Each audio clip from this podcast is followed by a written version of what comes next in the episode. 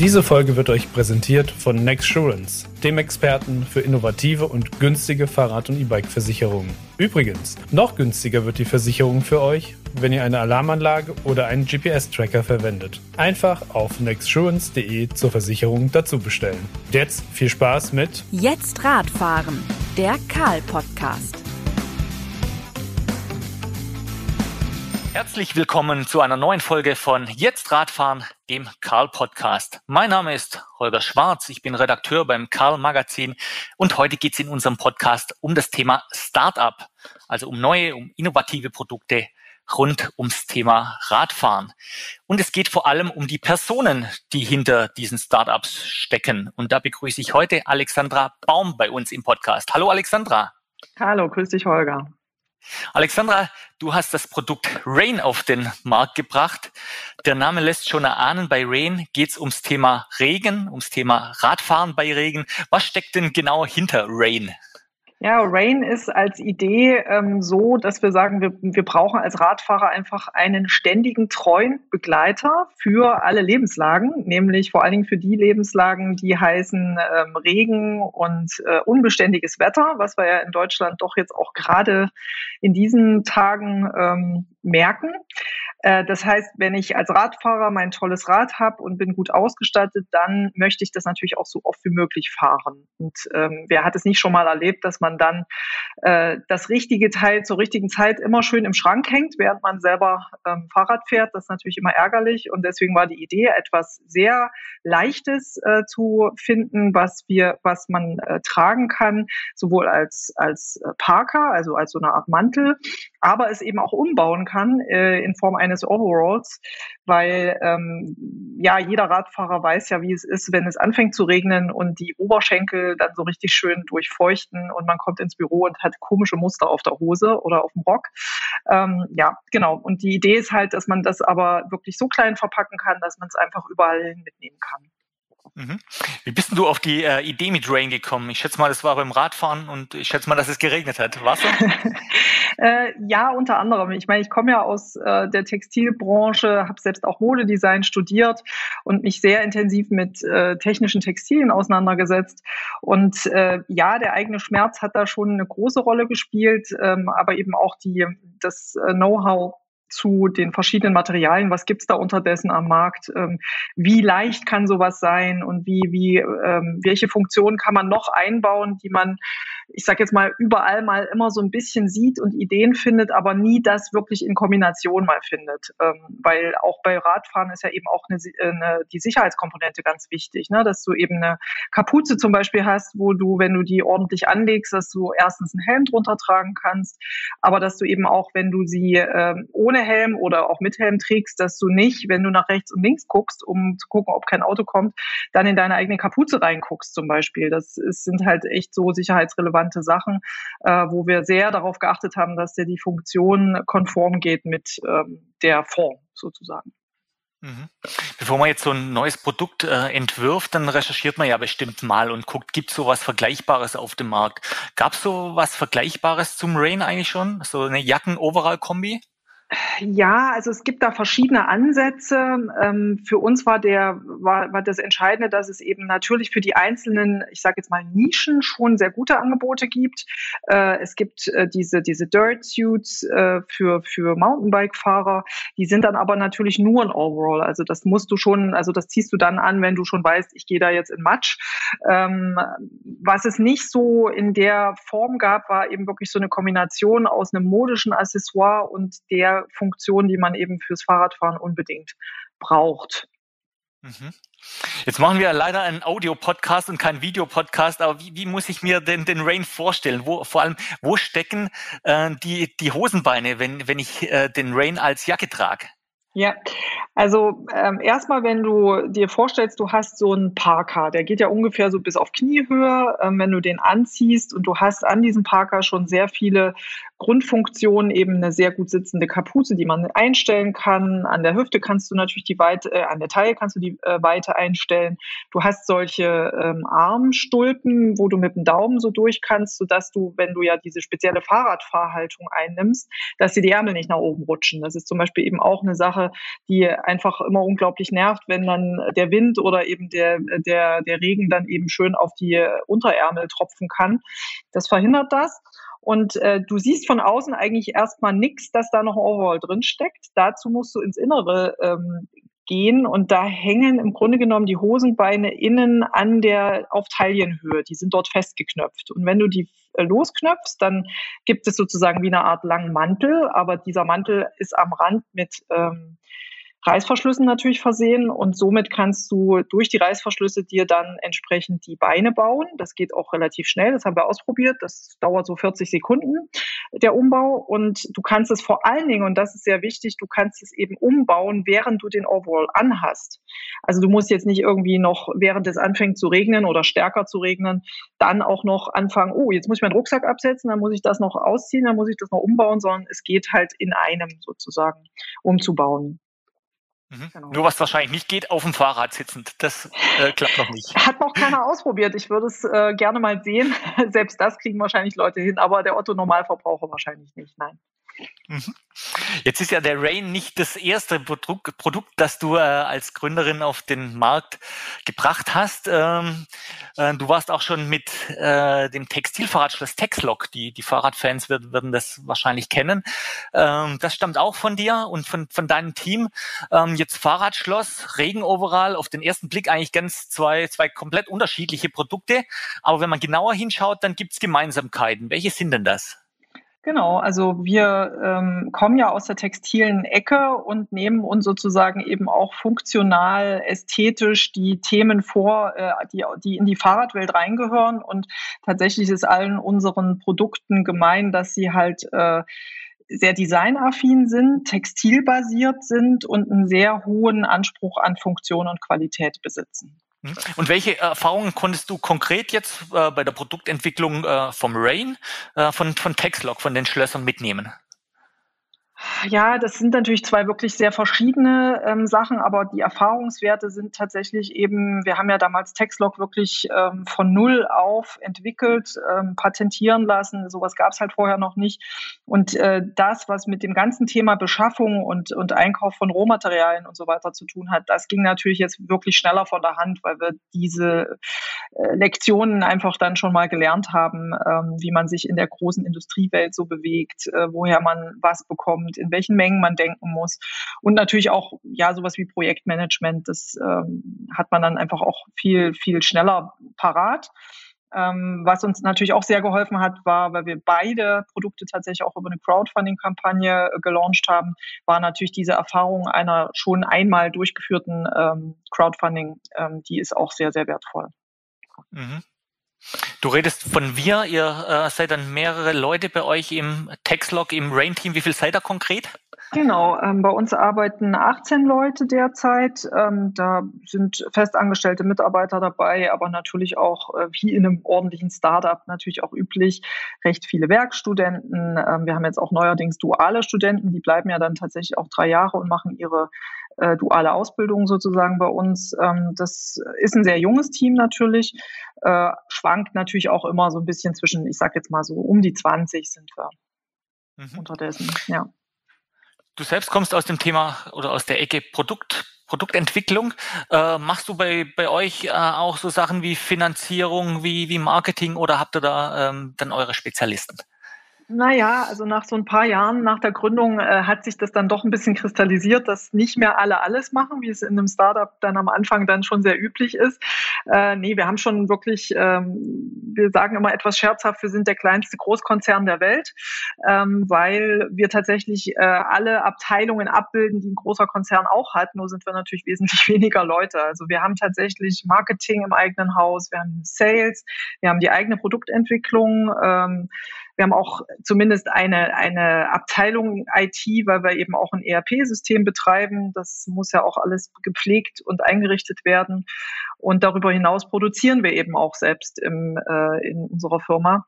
Und das alles unter einen Hut zu kriegen, ist natürlich dann schon sehr anspruchsvoll, aber es, das, die Lernkurve ist natürlich dann auch äh, sehr groß. Und alles in allem muss man das Ganze natürlich dann noch mit administrativen Kräften auch etwas stärken, weil organisiert sein möchte so ein Laden dann auch.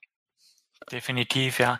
Ihr habt euren Sitz in Leipzig und wenn ich es richtig gehört habe, dann äh, produziert er dann auch dort vor Ort genau, in Leipzig. Wir produzieren äh, und, und äh, arbeiten sozusagen in einem großen Gebäude. Das ist eine alte Pianofabrik. Davon gibt es in Leipzig ja noch relativ viel von so großen alten Industriegebäuden aus der Gründerzeit. Und da sitzen wir auf zwar verschiedenen Etagen, aber in einem Haus und haben da unsere Wirkungsstätte gefunden, wo wir uns auch sehr wohlfühlen. Mhm. Jetzt ist ja Nachhaltigkeit gerade in aller Munde. Äh, was macht ihr bei, bei Rain in Bezug auf Nachhaltigkeit, in Bezug auf die Textilien?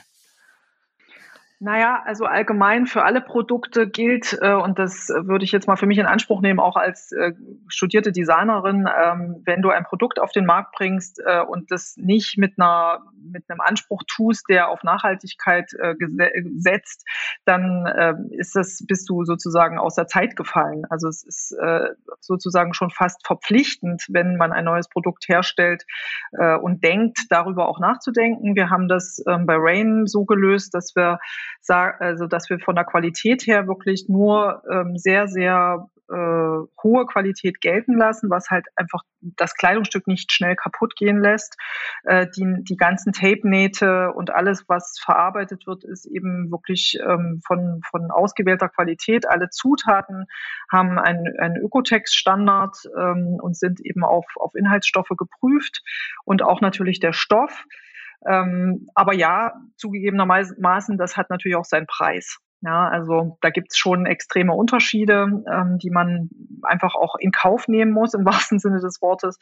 Ähm, aber ich lege da einfach einen sehr großen Wert, weil ich schon der Meinung bin, wenn man ein Produkt äh, dem Markt präsentiert, dann soll es für den, Entschuldigung, dann soll es für den äh, Kunden eben auch wirklich lange halten und er soll lange Freude daran haben, äh, weil je länger man ein Produkt benutzt, desto ja eher seltener muss man sich dann eben auch ein neues kaufen. Ja. Mhm. Und es ist in, im Endeffekt dann auch nachhaltiger, ne? Also weil, weil es länger genau. bei einem im, im Schrank ähm, hängt, ja. Das ist auch ein bisschen das, wofür ich gerne stehen möchte. Also es, äh, es ist ein bisschen zu einseitig beleuchtet ähm, in, in der Diskussion der Nachhaltigkeit, dass es immer nur um äh, Baumwolle oder um Hanf gehen muss an der Stelle als Fasern. Äh, ich erreiche einfach mit Hanf keine Wasserdichtigkeit, da kann ich mich anstrengen, wie ich will. Es gibt halt einfach diese, diese äh, Chemiefasern, die das gut, gut machen können. Und die, also diese Stoffe kann man eben auch äh, sehr verantwortungsvoll herstellen. Und ähm, da kommt es, glaube ich, eher darauf an, dass man den gesamten Lebenszyklus von so einem Produkt auch wirklich betrachtet. Natürlich sind die Rohstoffe wichtig, aber es ist eben auch wichtig, wie lange hält so ein Produkt. Und all das zählt halt in den Gedanken der Nachhaltigkeit auch mit hinein. Mhm. Wie vertreibt ihr den Rain? Ähm, nur online oder gibt es den mittlerweile auch im stationären Handel? Also wir vertreiben Rain online und äh, reden gerade mit verschiedenen Händlern, die das in ihr Sortiment aufnehmen wollen. Äh, wir machen dies aber wirklich erstmal ähm, mit vorsichtigen Schritten, weil wenn man sich jetzt vor Augen führt, dass wir eine bestimmte begrenzte Anzahl von Rains haben, die dann auf verschiedene Farben und auf verschiedene Größen noch aufgeteilt sind, haben wir irgendwann eben auch ein Mengenthema. Also für uns ist das jetzt sozusagen auch ein Tryout, zu schauen, ähm, wer, äh, wen beliefern wir, wie, wie sind die Mengen, Stückzahlen, um dann einfach auch bei der zweiten Charge, die wir dann demnächst auch nachbestellen werden, sowohl funktional noch ein bisschen nachzujustieren, wo wir ja auch ähm, immer gerne die Anregungen der Kunden auch mit äh, aufnehmen, als auch eben von den Mengen her tatsächlich nochmal zu schauen, äh, wohin die Reise geht. Apropos Anregungen von den Kunden, bekommt ihr viel Feedback von den Kunden, so nach dem Motto, hier super Produkt, aber da könnte man noch in die Richtung noch ein bisschen was besser machen? Ja, genau, bekommen wir tatsächlich. Und da sind wir auch äh, wirklich sehr interessiert dran und sehr dankbar. Also es gibt auch Leute, die gesagt haben, wir nehmen das mit auf eine Tour, wir testen das wirklich hardcore oder äh, Pendler, die halt wirklich jeden Tag äh, ihr, ihren Weg zur Arbeit auch per Fahrrad machen Also wir haben da schon sehr viele Anregungen mitbekommen, auch auf Messen, wenn du auf Messen ausstellst und so weiter, kommt halt wirklich immer äh, tatsächlich gutes Feedback. Und äh, das, was die Leute, glaube ich, am, am besten finden, ist, dass es eben sehr leichter Stoff ist und dass das ganze Teil eben jetzt nicht ganz so, ich sage jetzt mal, unmodisch aussieht oder sehr zu sehr in diese Funktionalkleidungsschiene äh, geht, sondern schon auch von den Farben her ansehnlich ähm, gestaltet ist. Genau. Mhm. So ein Startup ist ja kein einfacher Weg. Äh, was waren für euch die größten Hürden bislang mit Rain und mit, mit Textlock davor? Gab es da so Meilensteine? Ähm, ja, na, die größte Hürde war ja tatsächlich, also man kann sich sowas alles schön ausdenken, man kann es ausprobieren, man hat einen tollen Prototyp, der funktioniert auch super. Aber der Riesenschritt zwischen Prototyp und wirklicher Serie ist dann eben wirklich eine große Hürde für so ein kleines Unternehmen, weil man natürlich auch alles in relativ großen Mengen dann plötzlich bestellt. Und ähm, wenn du dich dann da mit der Konstruktion verhaust, dann kann es halt passieren, dass du erstmal mit einem nicht so guten Ergebnis leben musst. Oder ähm, wenn du halt ähm, wirklich auch erstmal Geld beschaffen musst dafür, dass du das alles einkaufen kannst. Das sind so natürlich so Themen, mit denen man sich äh, zu beschäftigen hat. Ähm, wir haben das, wie gesagt, äh, bei Textlog und auch bei Rain äh, durch Kickstarter-Kampagne, ähm, also so eine Crowdfunding-Kampagne gelöst, ähm, einfach weil das zwei Fliegen mit einer Klappe schlägt. Du bekommst ähm, vorher schon Geld, du sammelst Geld ein, kannst den Leuten dann das Produkt ausliefern und hast das Geld einfach auch schon, um Rohmaterialien kaufen zu können. Und du kriegst gratis obendrauf natürlich noch äh, ganz viel äh, Feedback von den Leuten, die dich unterstützen. Also das ist halt wirklich eine tolle Mischung. Genau. Jetzt habt ihr Textlog gemacht, ihr habt Rain gemacht. Habt ihr ein weiteres Produkt in der Pipeline so im Hinterkopf? Ähm, naja, ein weiteres Produkt, es, es soll schon so sein, dass wir uns mit Textlog dahingehend weiterentwickeln, dass wir ähm, um die urbane Fahrradmobilität äh, uns, uns drehen mit den Produkten. Ähm, dass, dass wir im Grunde genommen sagen, das Ganze basiert einfach auf drei Säulen. Das, die eine Säule wäre jetzt äh, Textlog-Fahrradschlösser, eine Produktfamilie, die sich darum dreht. Ähm, dann wäre die zweite Säule eben, ich sage jetzt mal im weitesten Sinne Fahrrad, Regenbekleidung, äh, alles, was sich um das Thema funktionale Bekleidung an der Stelle dreht. Und die dritte Säule, die wir noch aufbauen wollen, wo wir jetzt so ein paar erste Schritte machen, ist dann so Accessoires äh, ähm, auch nochmal mit ins, ins Visier zu nehmen.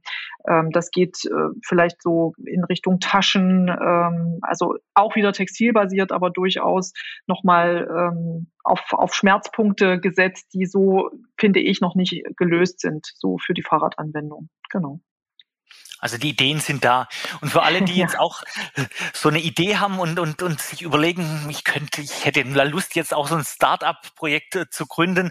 Was soll er oder was soll sie denn mitbringen? Was, was sind so deine Tipps für jemanden, der sagt, jetzt möchte ich auch mal gründen? Ja, das ist so leicht dahergesagt. Jetzt möchte ich auch mal gründen. Also natürlich, es muss wirklich auf einer sehr guten und auch hinterfragten Idee beruhen.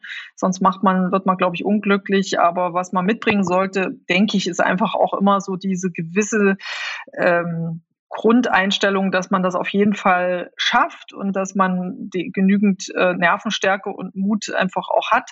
Ich sag mal so, ich habe äh, zwölf Jahre vorher auch schon selbstständig gearbeitet und deswegen ähm, kenne ich auch so ein bisschen von der Selbstständigkeit die Höhen und Tiefen und auch existenzielle Fragen, die man sich da mitunter auch immer mal stellt. Ähm, deswegen äh, bin ich da so ein bisschen erprobt gewesen. Aber ich sag mal, so ein, ein kleiner Ausflug in die Selbstständigkeit vorab schon mal gehabt zu haben, ist auf jeden Fall sicherlich ratsam. Aber wer das nicht hat, der kann sich jetzt auch nicht herzaubern. Aber äh, da würde ich sagen, wenn da auch schon Erfahrungswerte im Berufsleben da sind, sind, dann soll man sich einfach äh, gut beraten lassen, tatsächlich mit vielen Leuten sich austauschen über diese Idee. Je mehr Leute ihre Meinung dazu geben, umso ähm, schärfer bekommt man am Ende auch diesen ganzen Business Case hin ähm, und nicht sich scheuen, mit, der, mit dieser Idee einfach auch rauszugehen, weil das ist, glaube ich, das Falschste, was man machen kann, das alles perfekt zu Ende entwickeln, um dann festzustellen, oh, der Markt, der will das gar nicht. Hm, schade. Mhm. Und nochmal zurück zu deinem Produkt Rain. Jetzt hast du nochmal kurz die Möglichkeit, Werbung zu machen. Wo gibt's Rain? Was kostet äh, der Rain? Äh, Erzähl's Also uns. die, die Rain, die gibt es bei uns im Online-Shop. Ähm, die gibt es in vier Farben und zwar in einem Sonnengelb, in einem Navy-Blau, in Schwarz und in einem Steingrau. Die Rain hat natürlich auch ganz viele Reflektoren an sich. Also wer jetzt sagt, dunkle Farben sind beim Fahrradfahren blöd, ja, aber wir haben auch viele Reflektoren angebaut. Das gibt es in jeweils zwei Größen für Männer und Frauen, nämlich einmal SM und einmal LXL. Ähm, das ja, äh, Ganze kostet 349 Euro. Wie wir schon erwähnt haben, das ist natürlich ein, ein äh, nicht ganz niedriger Preis, aber es ist halt auch wirklich ein sehr hochwertiges Produkt und ähm, hat die entsprechenden nachhaltigen Aspekte auch mit inbegriffen. Und die Webseite, auf der es Rain zu äh, kaufen gibt, lautet? Die lautet äh, tex-log.com. So, wer sich das Rain, der, der Rain, die Rain, das Rain. äh, Wir, die- wir haben die- sie weiblich gemacht, die Rain. Die, die Genau. Rain, was ja die Die Jacke, Rain. der Overall, Ja, ja, die, genau. die Rain. Ja, genau. Also wer sich die Rain zulegen will, der weiß jetzt, wo er zu schauen hat. Alexandra, vielen lieben Dank, dass du bei uns warst und über dein Startup, über die Rain und deine Erfahrungen berichtet hast.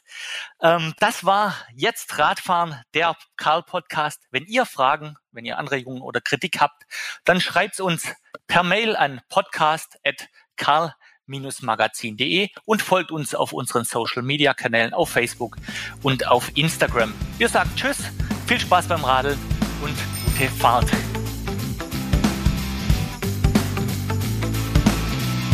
Jetzt Radfahren, der Karl-Podcast.